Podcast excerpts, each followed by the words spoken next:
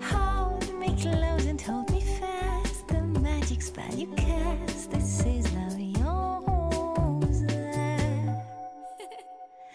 when you kiss me, heaven sighs. And though I close my eyes, I see en rose. Pink.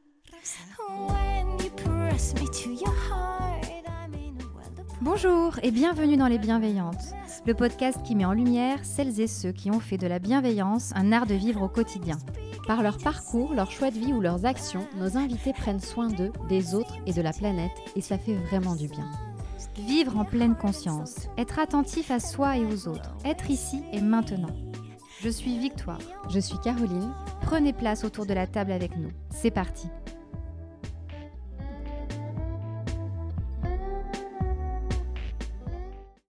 En ce début du mois de septembre et en cette période de rentrée scolaire, nous avons eu envie de rencontrer une personne qui fait du bien à nos enfants et les aide à affronter le stress à l'école.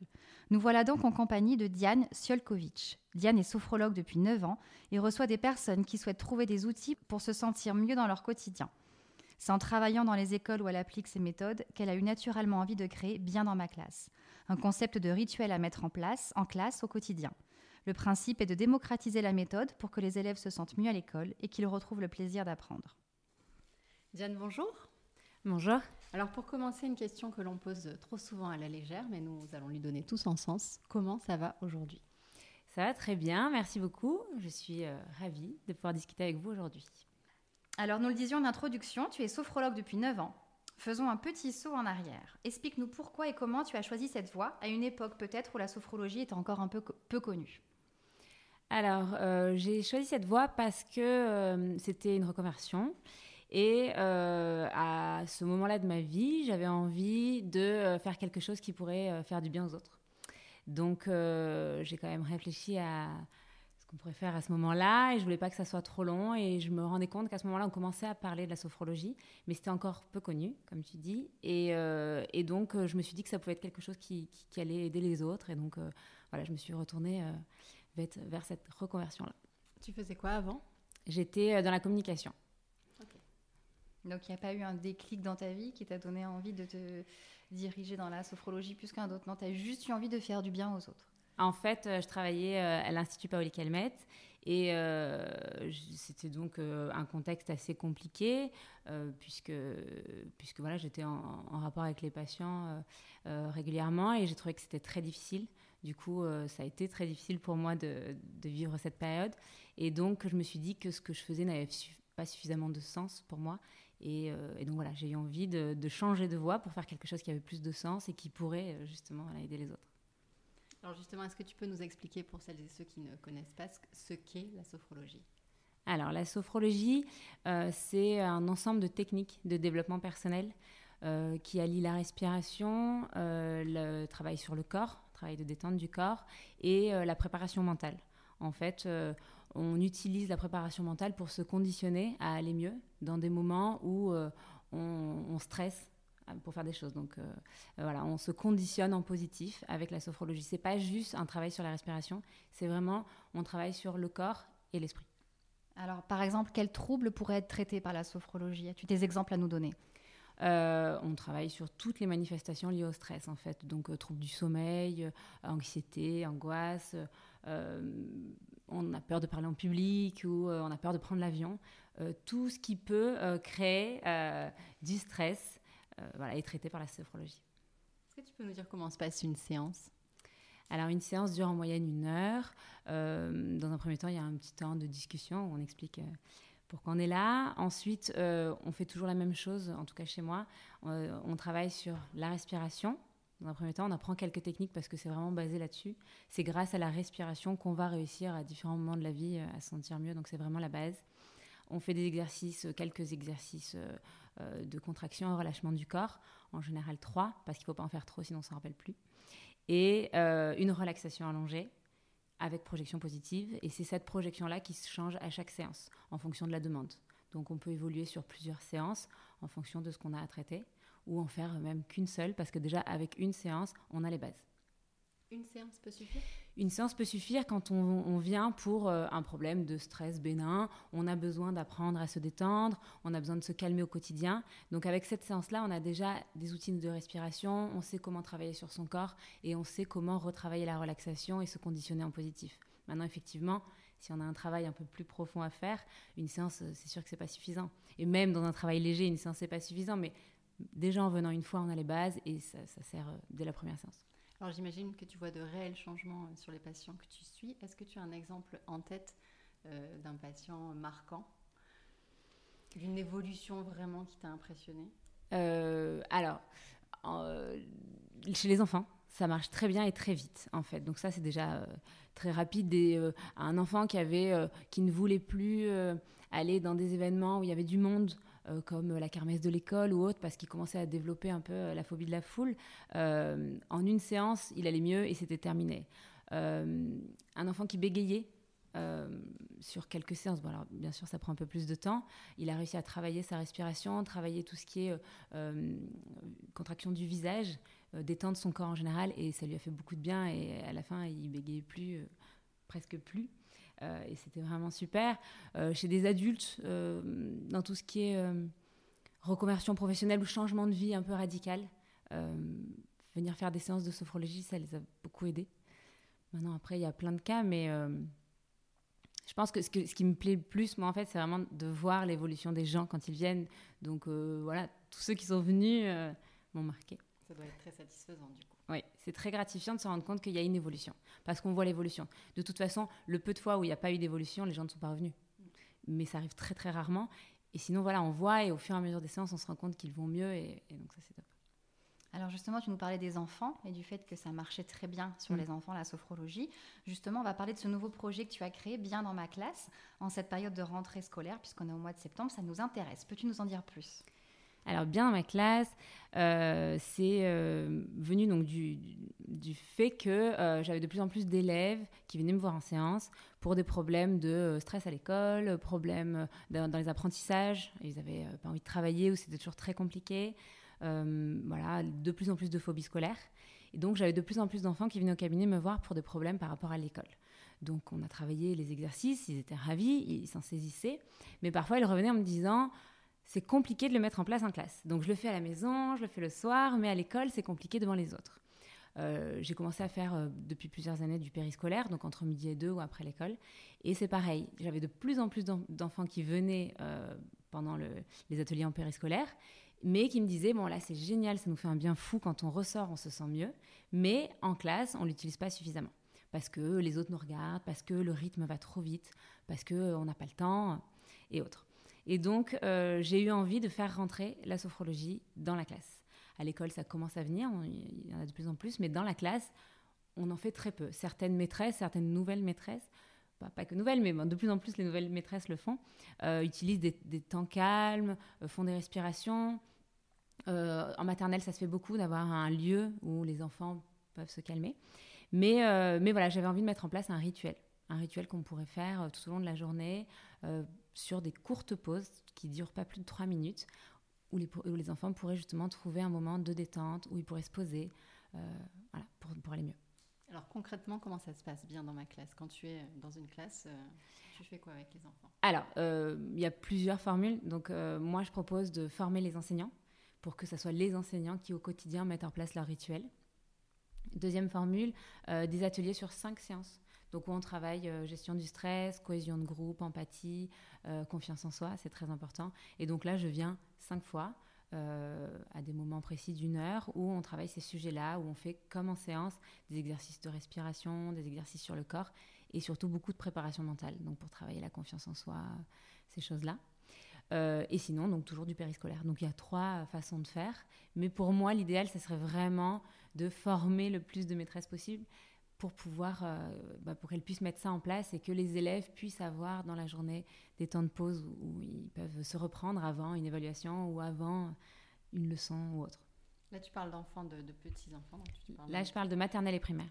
Est-ce que c'est quelque chose que tu voudrais développer au collège, lycée, pour euh, justement les, les, élèves qui préparent des examens, des choses comme ça? C'est ça. Alors pour l'instant, voilà, le concept de bien dans ma classe, ça, ça s'adapte vraiment aux primaires parce que c'est il y a une maîtresse ou un maître sur toute la journée, donc euh, voilà. Mais bien entendu, euh, les cinq séances peuvent être adaptées au collège, au lycée, parce que euh, voilà, moi j'ai beaucoup d'élèves qui viennent me voir pour la préparation du brevet, du bac, ou même euh, voilà pour après médecine ou autre. Donc ça, enfin, ça marche vraiment très bien pour les études, pour les apprentissages, pour se concentrer. Et donc oui, tout à fait, c'est adaptable, voilà, sans Alors, le rituel. En tout cas, maintenant, les écoles sont ouvertes à ces nouvelles techniques. Tu t'aperçois Oui. Te suivent dans ton projet. euh, Ah oui, oui. Euh, il y a de plus en plus d'écoles qui sont ouvertes, de plus en plus de directeurs d'établissements, surtout d'enseignants en fait, euh, ont envie de trouver des solutions pour aider les élèves, ont envie de faire en sorte que ça se passe mieux, que le climat euh, en classe se passe mieux. Il y a beaucoup de problèmes de harcèlement, il y a beaucoup Mm. de problèmes d'élèves qui, euh, qui ont peur d'aller à l'école. Et donc, euh, travailler sur l'empathie, la cohésion de groupe, c'est pour moi très important. Et euh, pas que pour moi, parce que voilà, apparemment, il y a pas mal d'écoles qui sont intéressées par ça. Alors, on entend beaucoup parler de nos jours, justement, de phobie scolaire, d'enfants 10, euh, dyslexiques, dysorthographiques, tout ça. Penses-tu qu'il y a peut-être trop de pression scolaire, que ce soit de la part des enseignants ou des parents? Comment est-ce que tu expliques tous ces problèmes au- auxquels sont confrontés les petits écoliers maintenant je pense qu'aujourd'hui, on met surtout des mots sur les, euh, sur les choses. Donc aujourd'hui, il y a beaucoup d'enfants 10, il y a beaucoup d'hyperactivité, il y a beaucoup de plein de choses. Mais parce qu'avant, ils étaient là aussi, mais euh, on mettait pas de mots dessus. Donc déjà, voilà, aujourd'hui, on a l'impression qu'il y en a partout, mais il y en a autant qu'avant, peut-être. Mais en tout cas, voilà, on, on les nomme. Euh, je pense qu'effectivement, il y a beaucoup de pression, mais euh, j'ai pas l'impression qu'il y avait euh, moins de pression avant, finalement. Euh, je, crois juste qu'aujourd'hui, on s'intéresse plus au bien-être des enfants qu'avant. Et donc, euh, on est en train d'essayer de savoir, euh, de chercher en tout cas comment faire pour que les enfants se sentent mieux, parce que c'est vraiment une question que tout le monde se pose aujourd'hui, alors qu'il y a quelques années, on se la posait moins. Il fallait suivre. Voilà, les enfants étaient peut-être pas 10, mais ils étaient plus distraits dans la lune. Ils suivaient pas, ils décrochaient pour plein de raisons, mais ça se trouve c'était des 10. Mais il fallait continuer. C'était voilà, on avance. Alors qu'aujourd'hui, on va faire en sorte d'aider les élèves, les accompagner pour qu'ils aillent mieux, et ça nous préoccupe. Idem pour le harcèlement, tu penses pas qu'il y en a plus aujourd'hui? Alors ça, euh, alors j'ai pas de chiffres, mais euh, j'ai l'impression, pour ma part en tout cas, qu'il y en a plus aujourd'hui, en tout cas qu'il y a plus de violence qu'avant. Et euh, ça, voilà, je ne pourrais pas dire à quoi c'est dû, mais effectivement c'est le cas parce qu'en tout cas moi au cabinet, euh, je remarque énormément de problèmes de harcèlement, je remarque beaucoup d'élèves très anxieux qui ont peur d'aller à l'école. Et donc euh, dans tous les cas, je ne connais pas la cause, mais en tout cas ce que je veux faire, c'est de trouver des solutions pour faire en sorte qu'ils se sentent mieux. Et ça, c'est vraiment le postulat que j'ai en sophro, c'est bon, voilà, on part de ce postulat-là, ça va pas, et maintenant qu'est-ce qu'on va faire pour aller mieux? Donc pour l'école, c'est pareil. Alors la rentrée des classes a eu lieu il y a quelques jours maintenant. Est-ce que tu peux nous donner un conseil ou astuce qu'on pourrait partager avec les parents qui nous écoutent euh, pour que leurs enfants gagnent en sérénité? Alors, euh, bah déjà leur apprendre à se détendre, à respirer, ça pour moi c'est vraiment la clé. Euh, inspirer par le nez en gonflant le ventre et expirer par la bouche en dégonflant le ventre, en se concentrant sur ce qu'on fait, ça c'est pour moi très important. La respiration, ça reste la base. Ça reste la base. Je pense, alors euh, voilà, dans d'autres disciplines, c'est le cas aussi.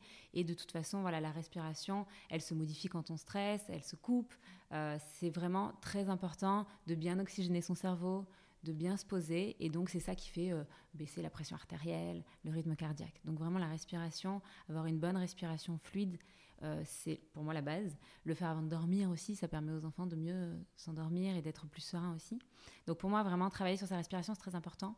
Et aussi bah, lâcher un peu la pression. Je pense que on met trop la pression à nos enfants et il y a une pression de résultat, une pression de réussite et peut-être se dire que chacun son rythme. Peut-être que c'est peut-être pas le, il va peut-être pas avoir les mêmes résultats que l'enfant d'à côté, mais peut-être qu'il aura les mêmes résultats plus tard ou qu'il aura jamais les mêmes résultats, mais voilà, il a peut-être d'autres qualités. Essayer de se détendre un peu sur ça.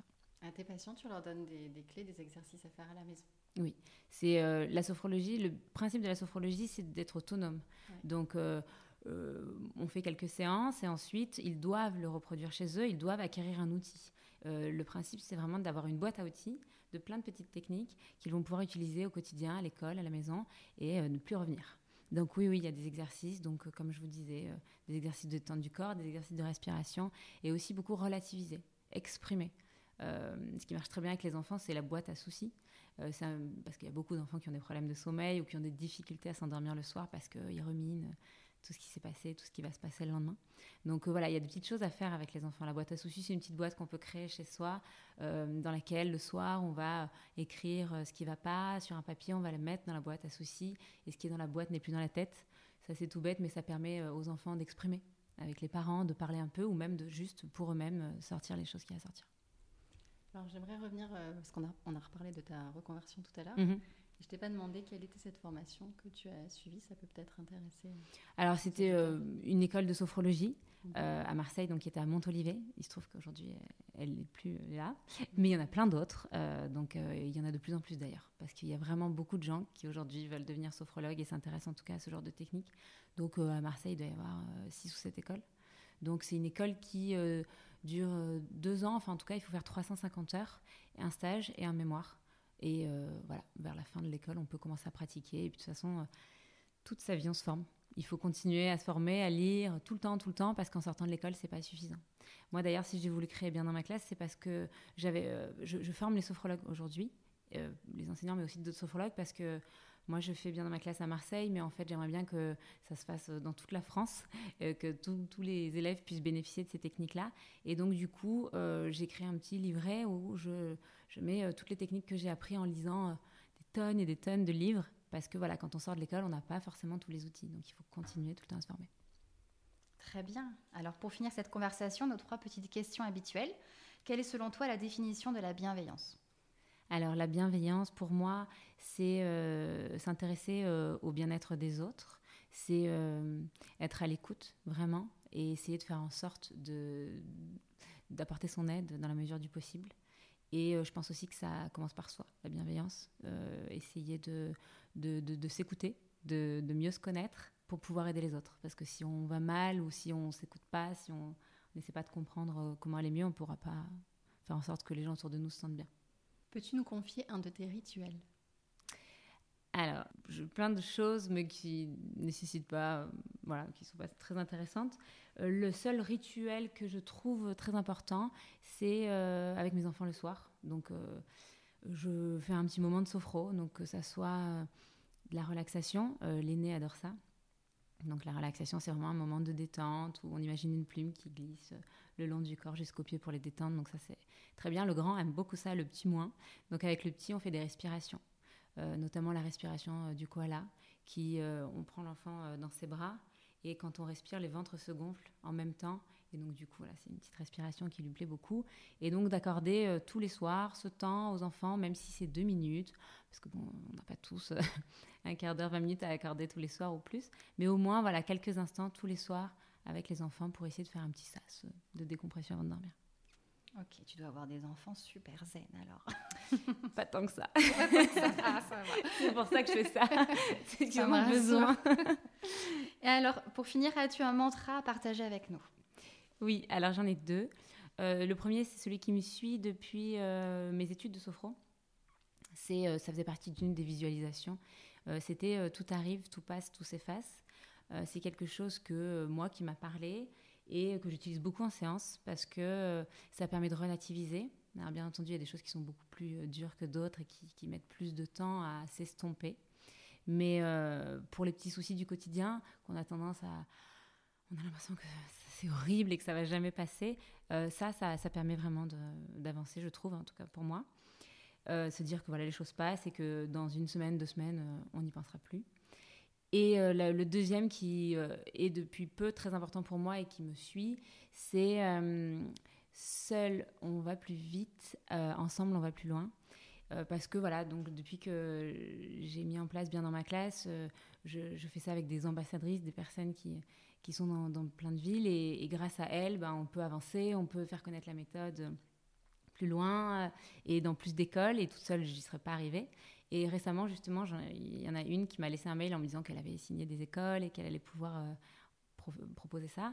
Et elle a fini son mail par ça, en, en disant euh, c'est génial, euh, à deux, euh, enfin, seul on va plus vite et euh, ensemble on va plus loin. Et j'ai trouvé que du coup, ben, voilà, c'était très parlant. Et, ça- et donc voilà, c'est mon mantra du moment. Merci beaucoup Diane. Merci, Merci de nous avoir consacré un peu de, de ton temps aujourd'hui. Alors pour en savoir plus, euh, rendez-vous sur ton site biendansmaclasse.com, c'est Oui. ça Tu confirmes? Mhm. Et puis à vous qui nous écoutez, merci encore pour votre fidélité. N'hésitez pas euh, à nous suivre sur les plateformes d'écoute habituelles. Laissez-nous des avis, des 5 étoiles, ça compte vraiment pour nous. Et puis d'ici le prochain épisode, prenez soin de vous. À très vite.